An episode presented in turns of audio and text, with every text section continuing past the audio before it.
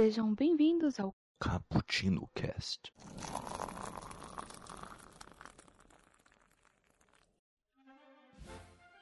Olá, você é nosso convidado para aproveitar nesse cappuccino. Eu sou a Raquel e eu passei a minha tarde tomando um cafezinho com um garoto que pintava muito bem e se autodenominava professor. E comigo está aqui o Kaique. Olá, galera. Eu passei um- uma tardezinha bem aproveitável lá nas praças de Salvador, tomando um cafezinho bem, bem assim, né? Bem forte, né? Digamos, apreciando os, os quadros deste tal professor. Há umas certas fontes paroquiais que falam que é um menino de rua. Será que é verdade? Bom, enquanto isso, vou ler aqui meu jornalzinho sobre esses tais delinquentes chamados capitães de areia. Da areia. É, você entendeu. É, é, vamos falar disso. Hoje nós vamos falar um pouco sobre esse livro que é um clássico na, nacional. Ele vem do período. Você pesquisou o período, né, querido? Sim, Que, se eu não me engano, é do período do determinismo. Já do. Pois ele mostra uma. Apesar dele ter um final meio romântico, né? Ainda com influências do roman- romantismo, porque ele tem um final razoavelmente feliz para, para algum- algumas partes, mas ainda assim ele trata de um tema pesado. Ele trata de pobres. Esse, esse ponto já já vê que não é tão romântico. O romantismo dificilmente trata de famílias pobres realmente. E trata desse aspecto. Então, Kelzinha, o...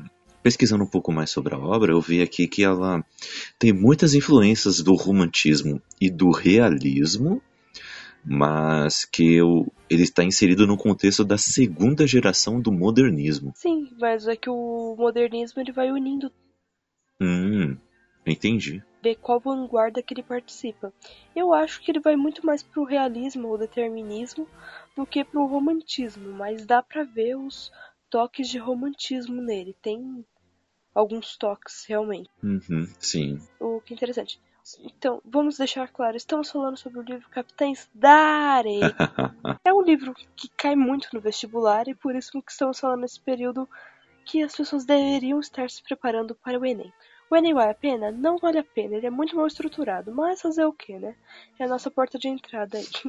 é a vida. Então, esse livro fala de meninos que são atrevidos, malandros, espertos, famintos, ladrões, agressivos, falsos, soltos de língua, são sem instrução e também passam fome. O livro é dividido em três partes. Antes dela, antes delas, no entanto, vem uma sequência de pseudo-reportagens no Jornal da Tarde que caracterizam-nos e mostram diversas visões e opiniões sobre o caso esse essa sinopse trata desse, que como ele, o Kaique comentou, eles são ladrões. Então, eu acho muito interessante isso nesse livro, porque é a primeira perspectiva que você tem dessas de- desses meninos que serão os protagonistas é a visão do mundo. É tipo, ah, pessoas que roubaram, pessoas que fizeram isso. E depois você vai conhecer o contexto deles. É bem interessante essa mudança de perspectiva que o Jorge Amado trabalha. Ele está inserido na segunda geração do modernismo, como comentamos, e ele fala muito. E é um, é um gênero neorrealista regionalista, que também é muito, muito interessante ser explorado depois de tanto no romantismo, mesmo quando a pessoa faz um nacional, é muito a parte colonizada do Brasil, sabe? É muito pra, pra parte de influenciada por Portugal, pra, por Portugal. E esse livro ele trata de aspectos puramente brasileiros, às vezes principalmente do clima. Eu acho isso Uhum. Verdade, verdade, Kel. E é legal também de falar que é um livro que ele ele se passa em Salvador ah, durante a época em que o livro foi escrito. Ele foi escrito em 37. Então o livro também se passa durante essa época e ele é dividido em três partes, onde é como fosse os três atos de cinema, né? O, no primeira parte é só mostrando como eles são, ah, ou seja, é, em estrutura de cinema fala que é o mundo comum, né?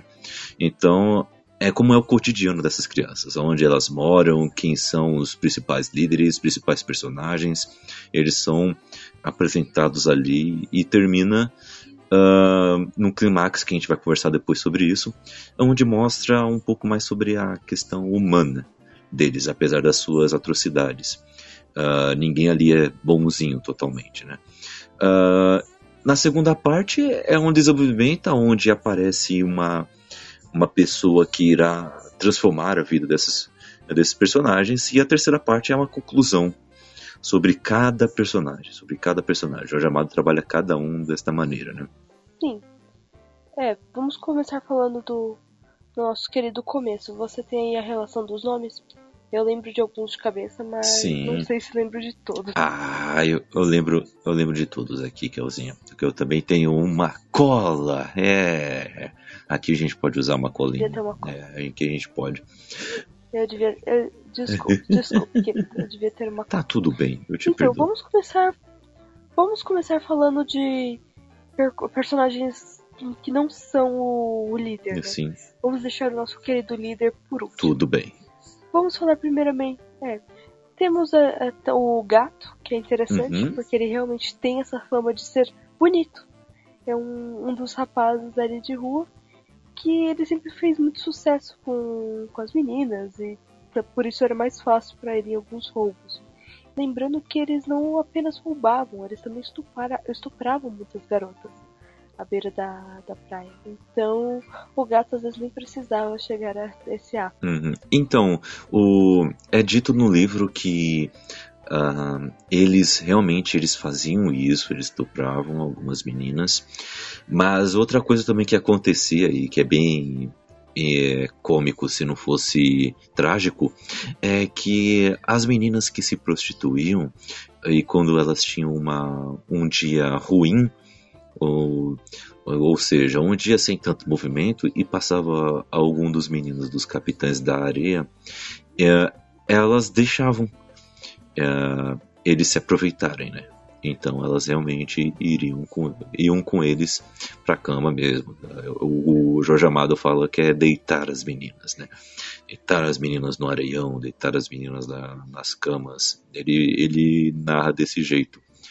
E o gato é o mais metido nesse tipo de coisa. E eu acho que é que o, o apelido gato é mais por causa do seu jeito malandrão, né? Ele é o cara que é, foi muito estereotipado, né? Esse tipo de personagem, principalmente nas obras como o Zé Carioca, né? Da Disney. O Zé Carioca é muito isso. Ele é um malandrão, é o cara que está sempre se saindo por cima. Ele é o cara que sempre uh, tenta dar um golpe. Ele é o cara que sempre te, acha brechas na sociedade, no como elas funcionam. E é o, então logo ele é o jeitinho brasileiro, né? Uh, é triste, mas é verdade. Isso acontece muito ainda aqui no Brasil e somos famosos por isso. E o, o gato não é o único que se aproveita e tem esse jeitinho brasileiro. Tem um personagem uh -huh. que eu acho, eu, eu acho um personagem bem complexo bem trabalhado pelo, pelo Jorge Amado, que é o Sem Pernas. É um uhum. garoto que não tem pernas. Realmente, não se foi amputado. Ele não. é coxo. Todos, todos órfãos. Ele é coxo. Eu quase. Eu acho que todos são órfãos. Sim, se não, se não quase. Me, falha a memória, todos eles são. Quase todos. É, então, quem tem mãe, quem tem mãe ou pai, não, não. É quase como se fosse órfão. Não tem. Eles, obviamente, não são presentes. Foram ou abandonados ou os pais morreram. Hum. O Sem Pernas ele é um personagem interessante, que ele apesar de ter esse aspecto mais carente, ele consegue mais esmolas, né? Se eles, quando eles pedem, eles não só roubam, eles também pedem. São pessoas criativas. O, o Sem Pernas é o que mais consegue, pela facilidade das pessoas falarem, caramba, ele é coxo, tadinho. Então, e ele se aproveita muito disso. E tem um episódio no, dentro do, do livro que mostra como ele se aproveita ao máximo da situação dele. Ele não enxerga isso para ter uma certa honra, falar, poxa, isso aconteceu comigo, então eu vou fazer as coisas de uma forma certa. Não. Ele trata, ah, as coisas não foram justas comigo e eu não serei justo também. É, ele é um, é um, perso personagem. é um personagem muito complexo, né? E, mas eu acho que é bom a gente salientar também sobre ele é que, assim, primeiro, o, o seu, a sua função dentro do grupo é fazer isso que a Kel disse, se passar por coitadinho e trair famílias. Então, como é que ele trai essas famílias? Né? Ele se infiltra nas casas, ele, ele passa a ser um filho adotado por essas famílias. Logo, ele reconhece o local, faz todo o reconhecimento, vê onde estão, a, onde estão as coisas mais valiosas e como entrar na casa e sair sem ser visto. E ele passa tudo isso para os capitães da areia, que chegam um belo dia, fazem isso e eles vazam junto com os sem pernas. Só que o que é legal a gente salientar sobre ele é que algumas vezes, e uma dessas vezes é narrada durante o livro, ele não quer trair a família, ele gosta da família, porque ele é um, uma das crianças com que tem mais carência de afeto, é o que quer mais um pai e uma mãe. E isso é muito complexo, olha só, ele é um cara que a função dele é trair os pais uh, que o adotam, mesmo assim é o que ele mais quer. O que ele mais quer é esse tipo de coisa. Então ele é o mais afetado, é o mais psicologicamente trabalhado, eu diria, durante a obra. Eu acho que eu não lembro disso. Eu lembro, é claro que tem uma história que é narrada que ele é adotado pela família realmente. E deixa claro que isso já pode ter acontecido. Mas eu entendi mais que ele pede é, nessas famílias. Então a família fala assim: ah, tudo bem, vai lá e deixa ele entrar para comer, coisas poucas, não adotar. Hum. Realmente, ele já pega todos os esquemas e passa para os capitães da areia. Então. E tanto que tem muitas famílias que não fazem ideia de que foi ele. Porque eu, acredito que muitas dessas visitas tenham sido rápidas. Então, o, tem duas visitas que são narradas durante o livro. Uma, ele é, ele ajuda uma senhora e tudo mais. A senhora se compadece dele, chama ele para fazer uma refeição e depois uh, acaba cuidando dele mesmo. E ele vira o Augusto, se eu não me engano, esse é o, o nome, que é o nome Sim. do, do filho que ela perdeu. Então ela dá vestes novas para ele, dá brinquedos, dá uma bicicleta para ele. Uh, e ele a ajuda na casa, recebe carinho dela, e, e ele a, abusa dos carinhos dela, ela fica o tempo todo chorando no, no colo dela. E ele demora pra caramba para passar o plano para, o, para os capitães da areia, porque ele gosta, ele gosta. Tanto que quando eles roubam a casa, o, e ele some, né, da, da vista dessa senhora, a senhora faz um anúncio no, no jornal é, prometendo recompensa para quem tiver uma pista sobre ele. Então ela não está ocupando pelo roubo, ela acha que ele foi raptado. E a, a segunda visita, a senhora acaba o, é, o contratando como um servo na casa dela, como um, um empregado. Uh, só que um, é um empregado como se fosse um, um office boy, sabe? Vai lá no mercado, compra qualquer coisa para mim e fica aqui em casa comigo. É, é, mais ou menos isso. Só que ela acaba abusando dele sexualmente. Ela a, mata a carência dela disso com ele. E ele se sente irritado porque ele não pode fazer todas as coisas que ele gostaria de fazer nesse ato com ela. Ela que é que manda né, nesse ato. E aí, só que mesmo assim ele gosta de ter esse tipo de carinho todas as noites. Então ele também fica em conflito, menos, mas ele ainda fica em conflito. E depois ele passa tudo pros capitães, e aí essa sim, ela fica pé da vida e, quer achá-lo. é, é assim que é o negócio, é, é, bem, é bem complexo e, e é bem trabalhado. É bem trabalhado.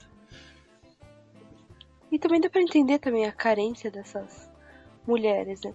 Muitas delas viúvas e outras que foram abandonadas pelos maridos, ou talvez que nunca tenham tido esse, esse tipo de prazer realmente por ter tido relacionamentos abusivos. Sim. E é engraçado como ela ela reflete. O Jorge Amado ele não trabalha muito com personagens femininas, tá? Isso, pelo menos não nesse livro. Eu não lembro.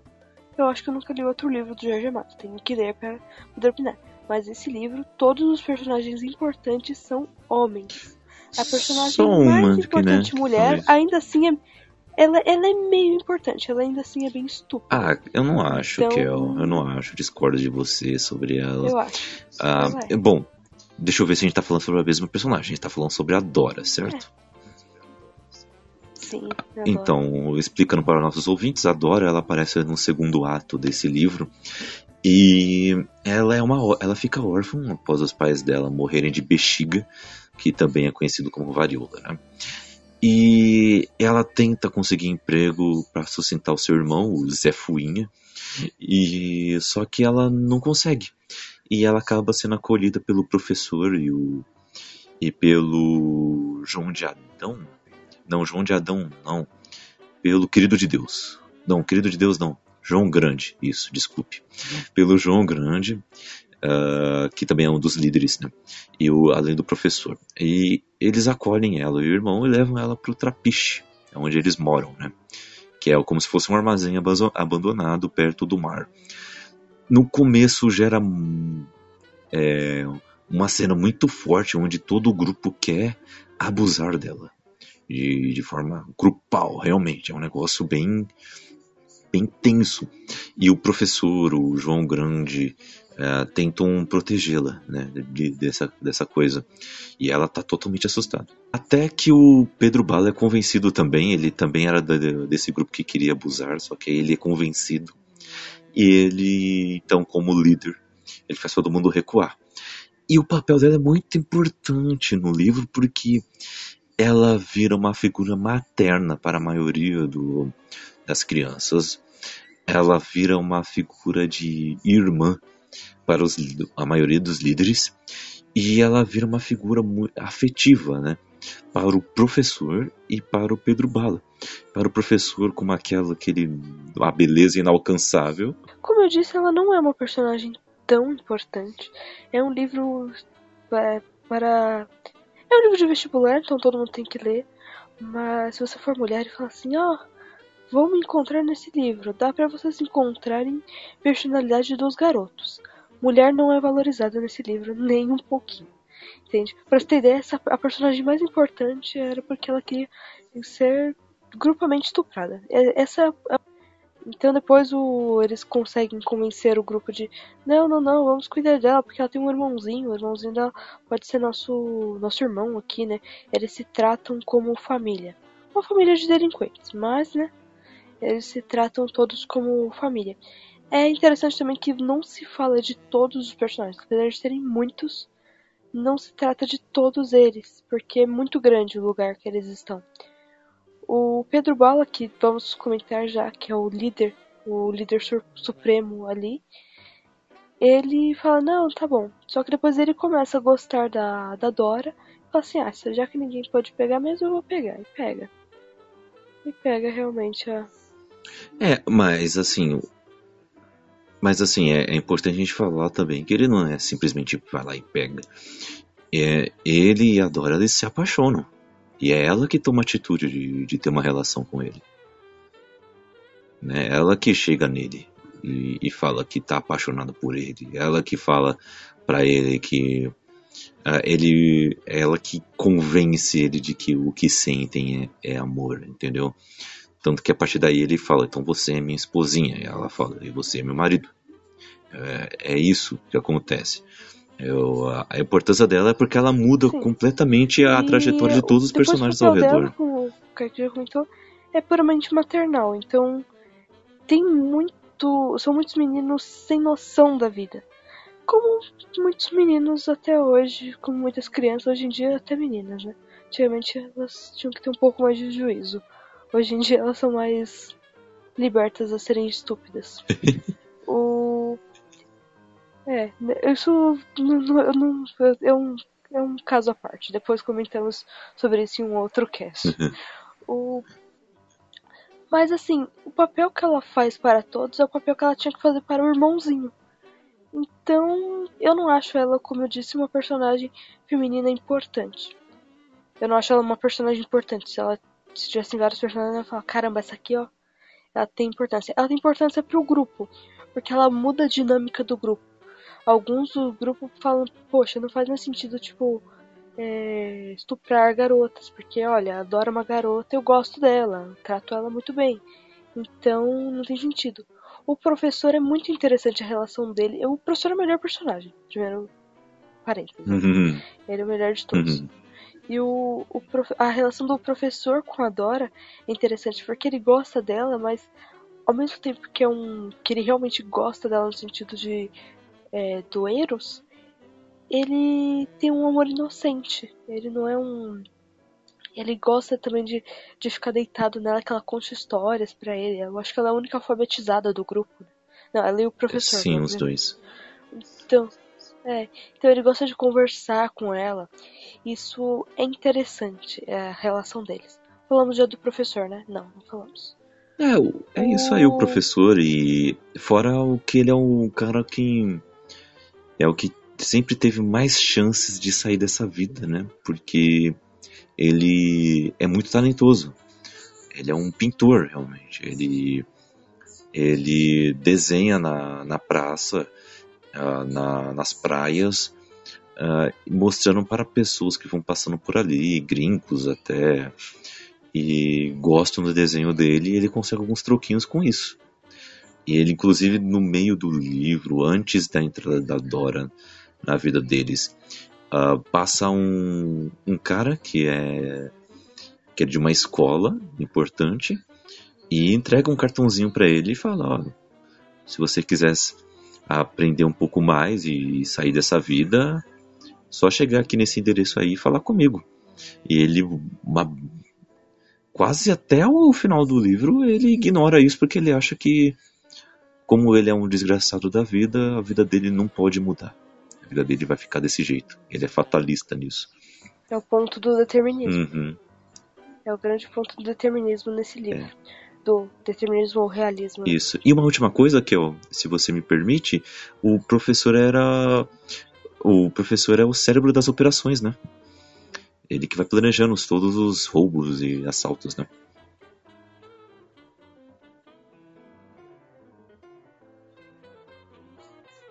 Ai meu Deus, você tá falando. Sim, mas ele não executa.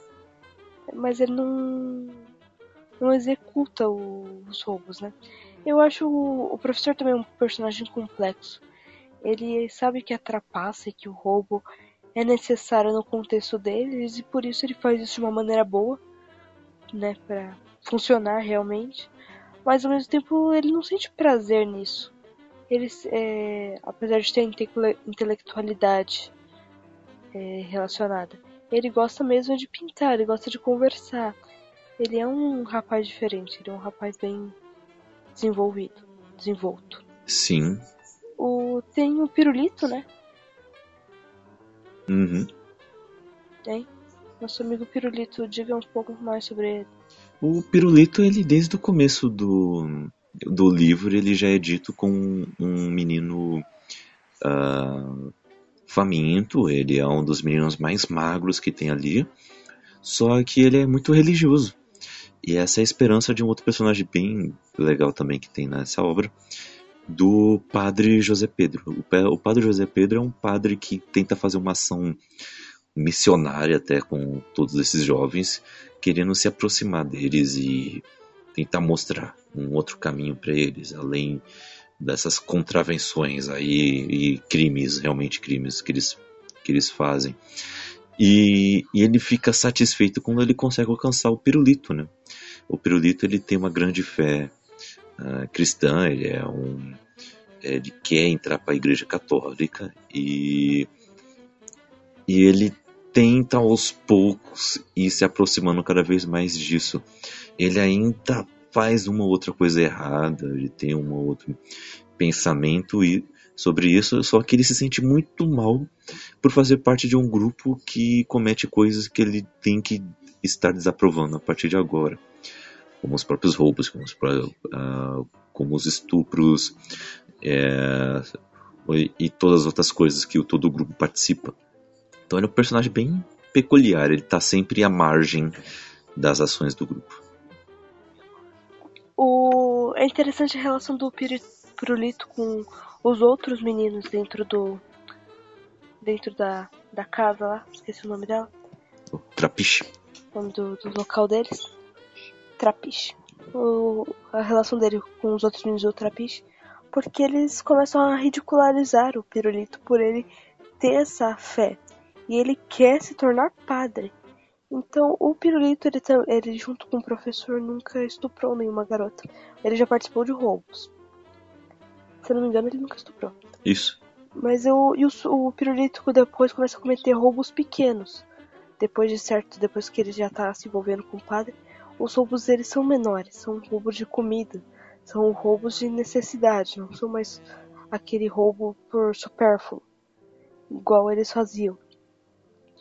Então, e eu tenho um outro personagem dentro do dentro do Trapiche que vai junto com ele, que quase vai para a igreja com ele, mas é uma relação difícil.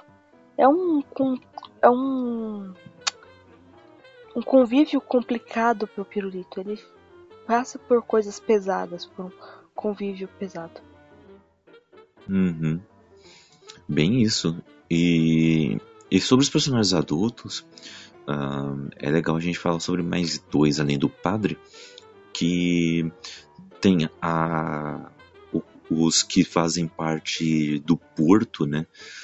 Uh, como o querido de Deus, que é um capoeirista, tá sempre por ali, é, é um, é um cara que é um amigo deles. Uh, o João de Adão, que é um comerciante, uh, que foi um antigo, um antigo grevista, ele conheceu o pai do Pedro Bala, e ele conta para o Pedro Bala o passado dele. E tem também o, a dona Aninha, que é uma mãe de santo, que também está sempre ajudando eles e eles a ajudam também em alguma parte do livro. É, sempre não, mas é, esses personagens aparecem. É engraçado também, né? O, a, a carência do Pedro Bala. Vamos falar um pouquinho sobre o Pedro uhum. Bala. Eu acho que não vai dar pra falar sobre todos, né? Os personagens, mas dá pra ver a diferença entre eles. Como alguns têm esperança e outros não o Sem Pernas, toda vez que ele chega em algum lugar diferente, ele tem aquela esperança de uma vida melhor. Ele não faz porque ele é fiel ao grupo, mas é um, uh, é um personagem que segue mais a linha romântica. Enquanto, por exemplo, o professor, apesar de no final ser um pouco diferente, o... ele tem uma linhagem, uma, um segmento, também a relação dele com a Dora, que é, que, que é diferente. Ele tem uma, uma linha de raciocínio mais determinista. O Pedro Bala ele é bem complexo, até por ele ser o líder e o, ele é bem focado. Então é um personagem que sempre vai estar tá ali. Não tem como você ler mais do que eu acho que 10 páginas sem ter alguma coisa sobre o Pedro Bala ali. Não, nem que seja Pedro Bala aprovou, Pedro Bala não aprovou. A relação dele é muito importante, ele é só um menino. Ele é só mais um adolescente ali no meio daquilo tudo, mas ele é uma autoridade. E a, a forma de respeito a essa autoridade dele é muito interessante. Ele é quase como um, uma patente de exército que eles têm ali. E o Pedro Bala tem extrema importância. Isso é bem interessante. O, o grande. O outro que, é, que era líder também, eles têm uma briga. Qual é o nome do, do outro Craig? Putz, é o. Você falou? João Preto? Não, não, não, não, não, não uh, o que era. Caramba, é o que era chefe antes dele, né? Putz, esqueci o nome dele. Esqueci o nome dele. Ele tem, tem um outro líder, é que os nomes são, são muitos nomes. É. é quase um Game of Thrones, é Capitães da Areia. É bem isso. Tem o chefe de um grupo rival, que é o Ezequiel. Um grupo rival que de vez em quando arruma briga com os capitães. Ah, mas é só isso. É, então. Mas o, essa relação é, entre eles é interessante. Depois o Pedro Bala também briga com esse outro rapaz por ele estar permitindo outras coisas dentro do trapiche, como o homossexualismo. O, ele até tá no meio de uma, de uma relação. Então o, o, Pedro Bala pega e fala, não, isso aqui, aqui não. e ele é meio que ditador, né? Tipo, o que ele falou tá falado e não vai contrariar o Pedro Bala. É isso aí. é desse jeito mesmo. Desse jeito mesmo. Então, eu acho que agora podemos. Eu acho que falamos dos personagens principais. Uhum. Aqueles que são o alicerce ali do, o Trapiche. Apesar de terem outros que tem, são mais ativos no, nos roubos e em outras coisas, mas são apenas citados. Esses são os personagens que o Jorge Amado realmente quer trabalhar as diferenças. Porque eles são personagens fortes. Tem personagens que simplesmente não tem o que dizer. Ah, ele, ele é de rua, ele usa drogas, ele comete todas as atrocidades junto com eles e é isso. E tudo que ele quer mostrar é cada um deles tem uma história. E para isso ele pega a história ali de alguns, que ainda são, que ainda são bastantes, e, e mostra. Apresenta muito bem. Eu gosto bastante da linha dele de, de continuidade, do, do desenvolvimento de, de cada um e das conclusões. As conclusões são pouco esperadas. Apesar de agora ser um, é um livro de 32, então quase todo mundo 37. já já conhece 37. Então é um livro que quase todo mundo já, já conhece a história, já sabe como termina. Não sei se teve filme, novela na Globo, sei uhum. lá. Mas. É, já teve alguns filmes. Então, é. É, então, mas apesar disso, quando você lê você, e você vê essa continuidade, você fala: caramba, que quebra. Isso é muito interessante. Jorge Amado, ele, eu acho ele um grande escritor da, da época e ele trata de muitas coisas interessantes. E Kel, e que é, também é importante dizer também sobre o, o viés do, do autor, né? Que o Jorge Amado, ele na época que ele escreveu esse livro, ele era um ativista político, né? E do Partido Comunista, né? Então, o livro dele é de esquerda. O, Uh, o narrador ele leva todas as histórias, principalmente a do Pedro Bala, para a causa comunista, tanto que o destino final do, do Pedro Bala é meio que ligado com isso.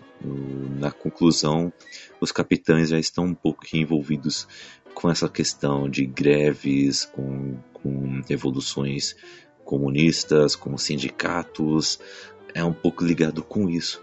Uh, não estou falando que o livro ele é totalmente político, não. O foco dele é no que falamos até agora, as relações humanas. É social. Isso. Uh, o... É, o foco é social, mas o.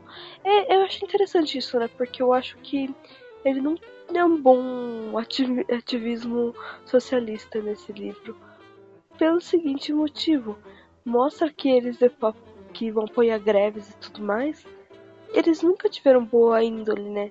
Eu até entendo, é uma é um marxismo muito grande você falar assim, ah, tá bom, acho que tá errado, mas olha pelo outro lado. Eu acho assim, vamos olhar o outro lado, mas isso não altera os fatos. Eu acho muito interessante os fatos que estão no começo. Pelo uhum. mais que a ideia do Jorge Amado tenha ido pro outro lado, a minha visão vai pelo lado seguinte, assim, isso foi o que aconteceu. Caramba, tem essa história. Gente, ah, a sociedade tem culpa nisso? Sim, a sociedade tem culpa nisso. Não, não digo que ela não tem. Uhum. Mas a culpa final, a culpa objetiva, é de cada um pelos seus atos. Sim, e. Então, e... não tô dizendo que a culpa não é totalmente sua, mas objetivamente é. Uhum. E é, a, reforçando isso também que você está dizendo, que é mais como um complemento, é que você, caro ouvinte, quando você for ouvir, ouvir não, ouvir também, se for um audiolivro, mas quando você for ler este livro, leia com gosto, leia com prazer, mesmo se você, como nós, né, eu conheço a Raquel o suficiente para falar de, sobre eu representando ela também.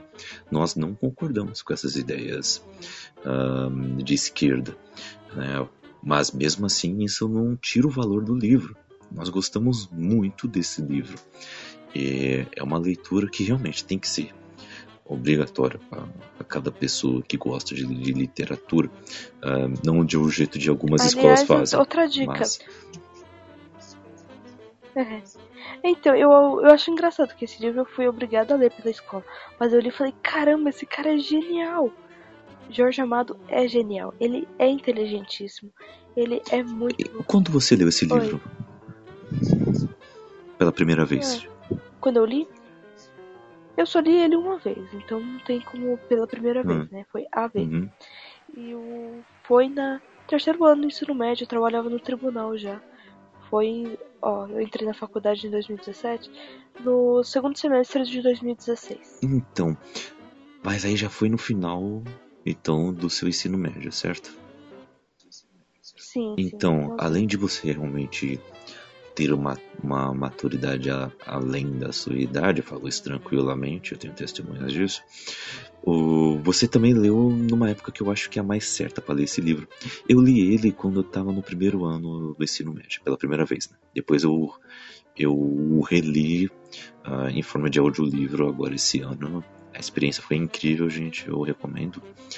E, mas eu, eu, eu li pela primeira vez no primeiro ano do ensino médio e eu não estava pronto.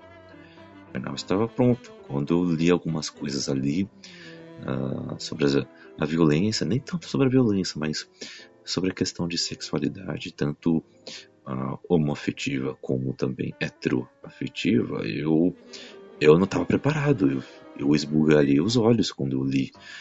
Eu, eu, Nossa, é sério, eu não tinha lido um livro tão maduro assim antes daquilo, entendeu? Tinha lido, eu tinha lido já bastante, mas os livros, alguns livros até de temática adulta, mas eles não tocavam tanto nesse assunto mais urbano, né? Agora o Jorge Amado já foi na raiz já, né? Desde o começo do livro ele tá nessa pegada e eu realmente não estava totalmente preparado não. Eu absorvi melhor a leitura agora. Então, é, é, pode acontecer. Eu já tinha lido outro livro que lembra muito, que é Laranja Mecânica, que tem a ideia de é, adolescentes cometendo atrocidades e tudo mais, e a linguagem dele é muito mais pesada do que Capitães da Areia. Sim. Mas assim, muito de verdade. Mas a gente leu agora, né? Então é. Não foi no ensino médio, né? Mas a gente leu agora, né? Tipo ano passado que lemos. Eu li antes de, de ler Capitães da Areia. Sério? Eu li no Sério meu mesmo? segundo ano do ensino médio. Sério mesmo? Sério. Faz tanto tempo assim? Sim. Caramba. É que você leu bem depois. Mas o. Mas eu li, eu li antes. E eu, eu já não sei, eu acho que eu já me acostumei com É, você. o tema, o tema mais pesado mais, mais Você cedo. foi que nem um Batman Então- com preparo, entendeu? Enfim, vamos. É, uma dica para a galera do Enem. Ah, a gente falou que o livro tem essa, esse ponto marxista. Preste atenção nisso. Dá pra ouvir audiolivro também. Mas toda vez que o Enem te pergunta alguma coisa, responda da forma marxista. É a forma que ele É o Mac. É uma dica. É o Mac. O Mac- O é marxista. É. Entende? Concordando ou não concordando. Também não estou discordando totalmente de quem concorda. Boa parte, mas não tô falando, tipo, ah, você é um idiota. Não, tanto que eu tô falando que amo o Jorge Amado, que ele é um gênio. E não concordo com o que ele diz, sabe? Com o discurso dele, também né? tem gente que fala. "Ah, É, então, eu, eu acho que também seria muito. Mas eu, eu acho errado, né?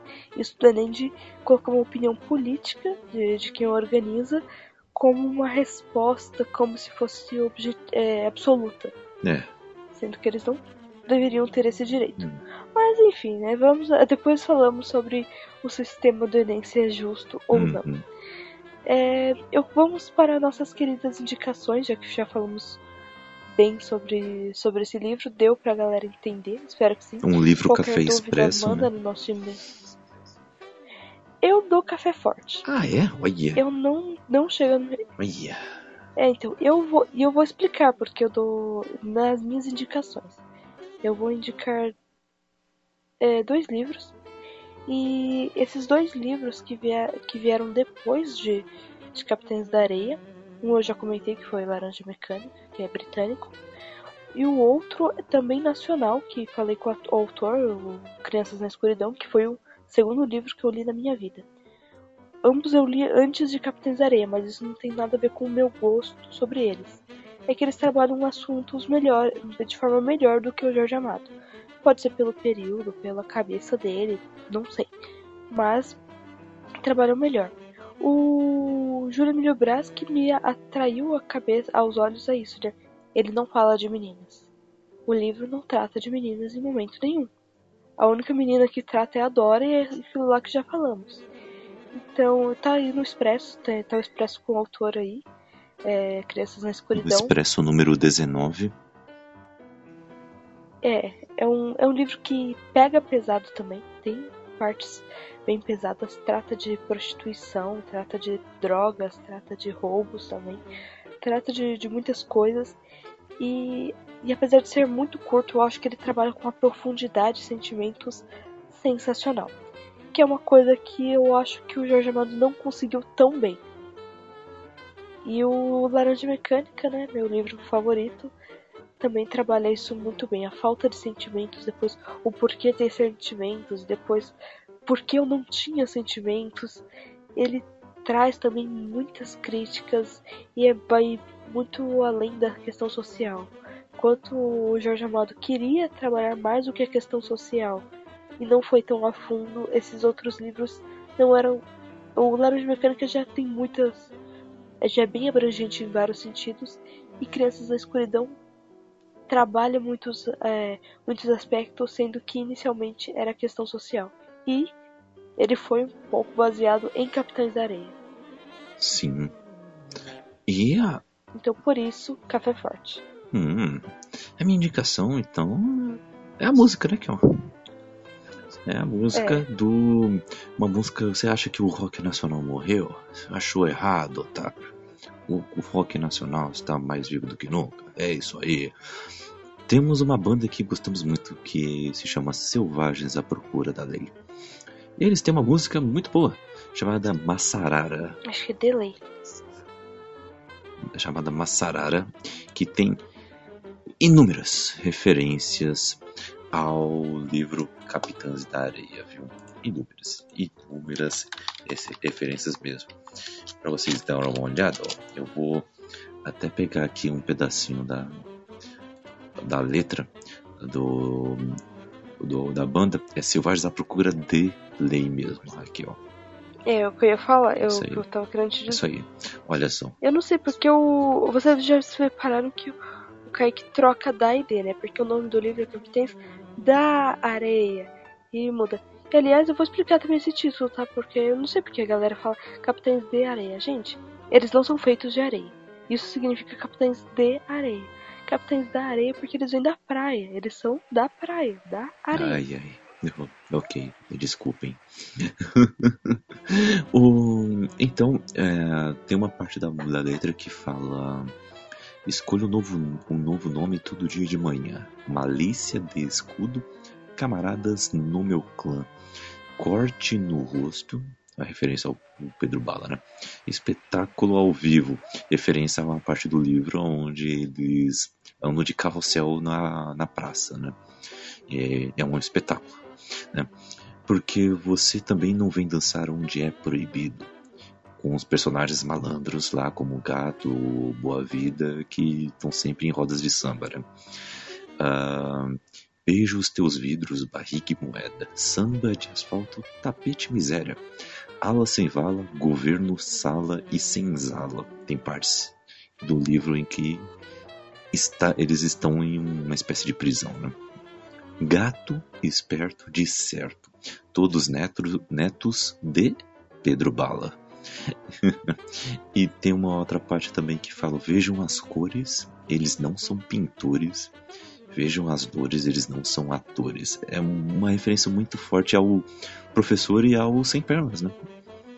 O Sem Pernas interpreta para poder dar os seus golpes e o em Pintores é, é o destino do, do professor, né?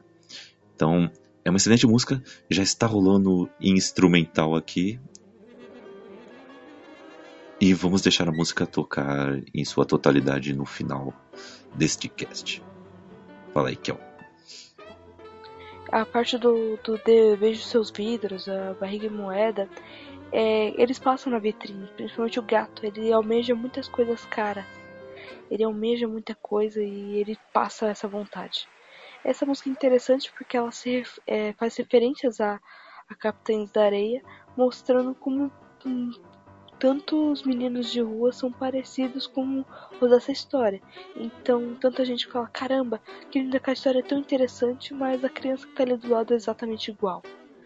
Então, é, fique aí com a música Massarará. É isso aí. E antes, peraí, antes de terminar, Kelzinha, dar aqueles recadinhos, né? Para falar para vocês que o, o nosso Caputino Cast, o nosso podcast título, ele sai toda quinta-feira, hein? Então fique de olho aí, que toda quinta-feira tem um episódio novo sobre um aspecto da nossa cultura nerd pop. Hum, temos segunda-feiras, onde temos o nosso 24 frames por café também, onde analisamos cada vertente do cinema. E temos também o nosso Nerd Rock Café, aquela playlist mais nerd da podosfera, onde, é, onde trazemos algumas músicas é, relacionadas a, a um tema X. O último, para vocês terem uma ideia, animações da Disney. Sim, tem Mundo Ideal ali, tem Ciclo Sem Fim, é, tem Bela e a Fera, tem Mulan, é. E é, venham também nas nossas redes sociais, arroba Brasil, tudo junto, no Twitter e no Instagram e no Facebook também, com Bookstime apenas, e mande e-mail